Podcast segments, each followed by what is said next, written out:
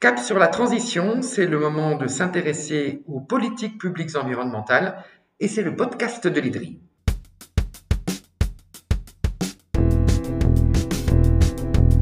Bonjour, je suis Brigitte Béjean et je dirige la communication de l'IDRI. Le 4 avril, ce 4 avril 2022, le GIEC sort un nouveau rapport. Oui, encore un rapport du GIEC. Celui-ci est consacré à ce qu'on appelle l'atténuation. C'est tout un champ de travail pour les experts du climat. Comment atténuer nos émissions de gaz à effet de serre, ou autrement dit, comment décarboner nos économies pour atténuer le réchauffement climatique dans lequel nous sommes déjà, atténuer celui qui nous attend dans les prochaines années et dans les prochaines décennies. Mais on ne va pas vous parler du contenu de ce rapport aujourd'hui, on va parler du GIEC. Qui sont ces scientifiques? Pour qui travaillent-ils? Sont-ils sous influence? Pourquoi sortent-ils des rapports aussi régulièrement? Qui les lit? Tout comprendre sur le GIEC, c'est un nouvel épisode des podcasts de l'IDRI, avec aujourd'hui Henri Wessman. Avec son équipe à l'IDRI et avec des partenaires dans le monde entier, il aide des pays à se mettre sur la voie d'une réelle décarbonation de leurs économies avec l'initiative Deep Decarbonization Pathways. Il est co-auteur d'un rapport du GIEC sorti il y a près de 4 ans et il va tout nous expliquer.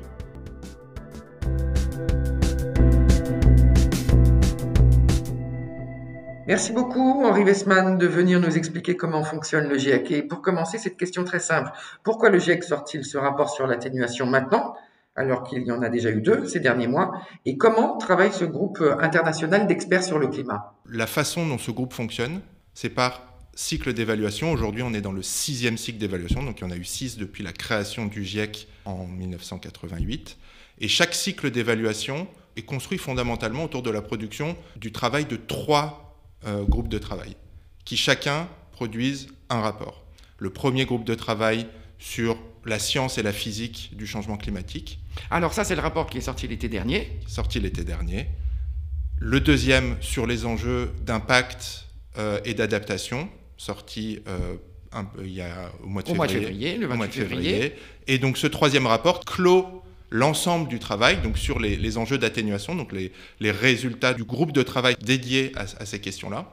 Et donc, avec ce rapport-là, on clôt le sixième cycle d'évaluation, ou en fait, on le clôt presque, puisque ce qui va arriver ensuite, le dernier rapport du GIEC qui sera produit dans le cadre de ce sixième cycle d'évaluation, ce sera le rapport de synthèse qui sortira au mois de septembre et qui fera la synthèse de l'ensemble des travaux du groupe de travail qui donc résumera l'ensemble des, leçons apprises au cours de ce sixième cycle d'évaluation. Alors ça, ça explique pourquoi, en quelque sorte, euh, on a quatre rapports qui sont plus ou moins vivants dans les médias, qui trouvent plus ou moins leur place dans les médias en 12 ou 13 mois. Et donc, c'est ce qu'on appelle l'AR6, euh, le sixième rapport d'évaluation. Mais il y a eu aussi dans l'histoire des rapports du GIEC des rapports qui, ont répondu à des questions parfois très précises. Et vous, vous avez été, vous avez joué un rôle important dans un des rapports qui est sorti en octobre 2018 et qu'on appelait le rapport 1.5. C'était quoi ça? En fait, le GIEC, c'est une organisation hybride qui regroupe des représentants des pays. Donc fondamentalement, il y a des représentants de tous les membres du GIEC, et aujourd'hui on a 195 pays qui, sont membres du GIEC, qui commandent les rapports. Commander les rapports, ça veut dire déterminer les sujets qu'ils voudraient voir traités dans les rapports et définir le sommaire de ces rapports. C'est-à-dire, le GIEC peut aussi décider, en plus des rapports d'évaluation eux-mêmes, donc euh, qui sortent en ce moment, de se saisir de sujets spécifiques et de commander euh, euh, à la communauté scientifique des rapports sur des thématiques qui sont jugées fondamentalement importantes. Et donc, dans le cadre du sixième cycle d'évaluation, trois rapports spéciaux ont été commandés. Le premier, celui qu'on appelle le rapport 1.5, donc qui avait pour mandat de euh, regarder plus précisément les enjeux associés à l'atteinte d'un objectif de 1,5 degré de réchauffement par rapport à l'ère pré-industrielle. Un sur les enjeux liés euh, à l'océan et à la cryosphère. Et un autre sur les enjeux liés à la désertification. Euh, je voudrais que vous m'expliquiez ce que c'est que le GIEC. Est-ce que le GIEC est une structure établie? Est-ce qu'il y a des salariés? Est-ce qu'il y a un siège? Les scientifiques qui travaillent euh, pour le GIEC, est-ce qu'ils sont payés? Est-ce qu'ils se voient? Est-ce qu'ils discutent dans les couloirs? Est-ce qu'ils se cooptent? Comment, ça se passe? Et finalement, qu'est-ce qu'ils font intellectuellement comme travail? Le mandat du GIEC, c'est de faire une évaluation de la littérature scientifique.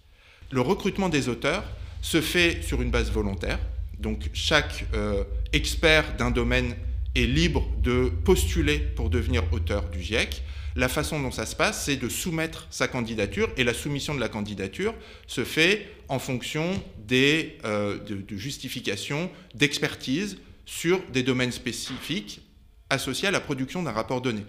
Donc le GIEC a un bureau et euh, un secrétariat qui, qui gère le fonctionnement du GIEC, mais les auteurs du rapport ce n'est pas leur métier d'être auteur du rapport du GIEC. Ils postulent, ils participent à l'écriture d'un rapport, mais ils font ça de façon euh, quasi bénévole. Euh, en tout cas, ils ne sont pas rémunérés euh, pour, pour, leur, pour leur contribution à un rapport du GIEC. C'est plus en fonction de leur expertise qu'ils viennent apporter.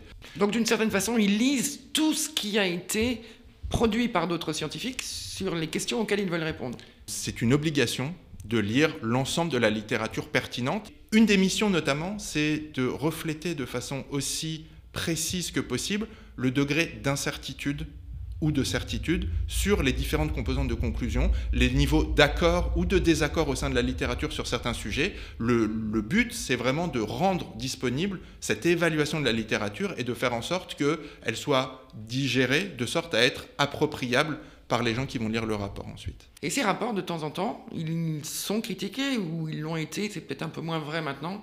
On entend parfois qu'ils sont sous influence. Pourquoi est-ce qu'on entend qu'un rapport du GIEC pourrait être sous influence de tel ou tel gouvernement, par exemple? L'approbation d'un rapport se fait avec l'assemblée plénière du GIEC et donc les représentants des différents gouvernements. Ce qu'il faut comprendre, c'est que ce processus d'approbation, ce n'est pas un processus de négociation.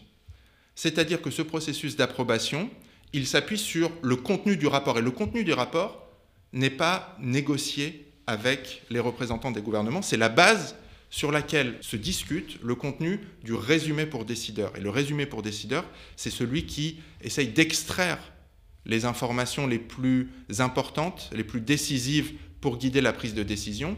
Et le processus d'approbation, donc entre les auteurs d'un rapport et l'Assemblée plénière du GIEC vise à s'assurer que ce qui est écrit dans le résumé pour décideurs reflète de façon très précise et, et, très systématique les conclusions les plus importantes du contenu du rapport.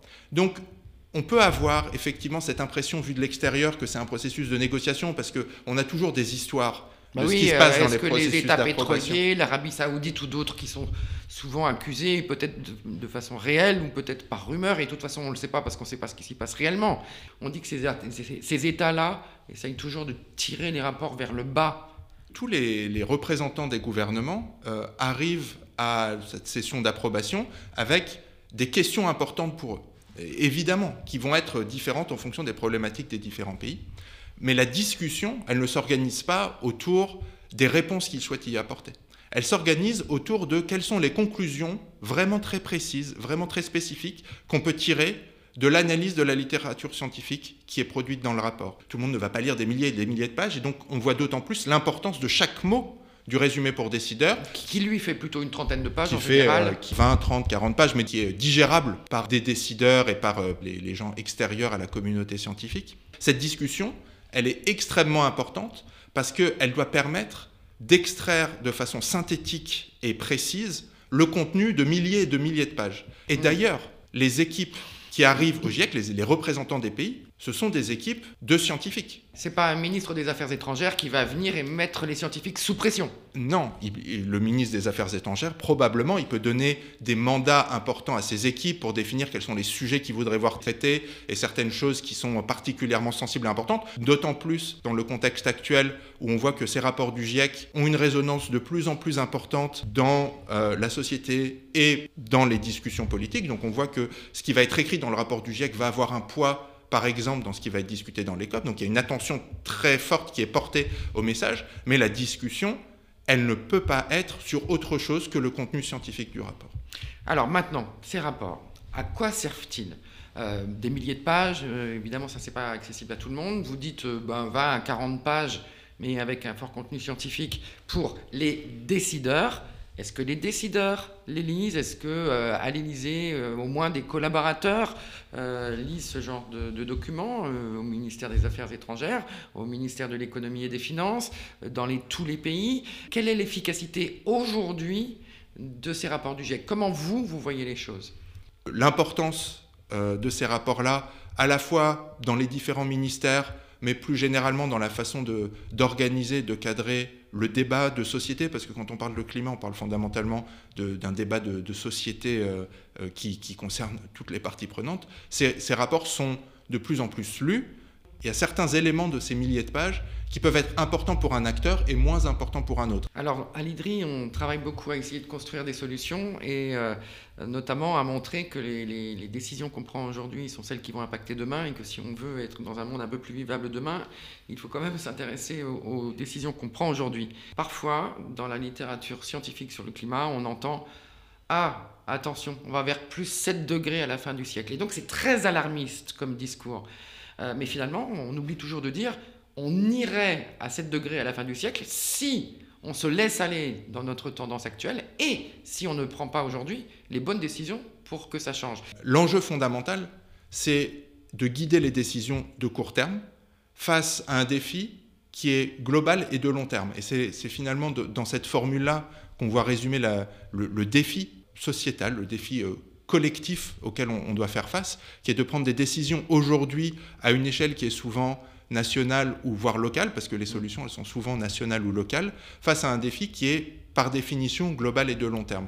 Et effectivement, parmi les leçons qu'on peut tirer de l'analyse scientifique, on voit que le fait d'anticiper là où on devrait être en 2050, 2060, 2070, ça peut paraître loin. Ça peut paraître déconnecté des prises de décision d'aujourd'hui. Ce que montre l'analyse scientifique, c'est que c'est exactement l'inverse. Que beaucoup de choses qu'on fait aujourd'hui ou qu'on va faire dans les prochaines années vont conditionner notre capacité à aller vers un changement climatique euh, maîtrisé ou en tout cas limité, et surtout vont conditionner les impacts des décisions qu'on va prendre sur les populations, sur les pays, sur les secteurs économiques de ces mesures qu'on doit prendre. Très concrètement, plus on agit vite, plus on garde ouverte la fenêtre d'opportunité pour limiter le changement climatique tout en préservant une activité économique, tout en s'assurant de dispositifs qui peuvent accompagner la transition des populations de façon désirable vers ces changements. Donc aligner les enjeux de développement socio-économique et climat. C'est finalement au cœur de toutes ces analyses fournies par le GIEC, c'est d'essayer de guider les décisions qui aujourd'hui peuvent garder ces fenêtres d'opportunité ouvertes, au lieu d'attendre un tout petit peu plus longtemps et de voir ces fenêtres se fermer, et du coup d'être confronté à des choix auxquels pour le coup, des choix très douloureux, auxquels pour le coup, euh, ben, on aimerait mieux euh, éviter d'être confronté. Merci, merci beaucoup Henri Weissmann, sorti de ce rapport du GIEC sur l'atténuation le 4 avril et donc la synthèse de cette sixième évaluation, l'AR6, fin septembre. Prenez le temps de vous intéresser à ce rapport via la presse notamment et vous pouvez aussi partager ce podcast. N'hésitez pas à réagir Envoyez vos remarques, vos suggestions sur les comptes Twitter et LinkedIn de l'IDRI, I de DRI. Et à très bientôt pour un nouvel épisode de Cap sur la transition.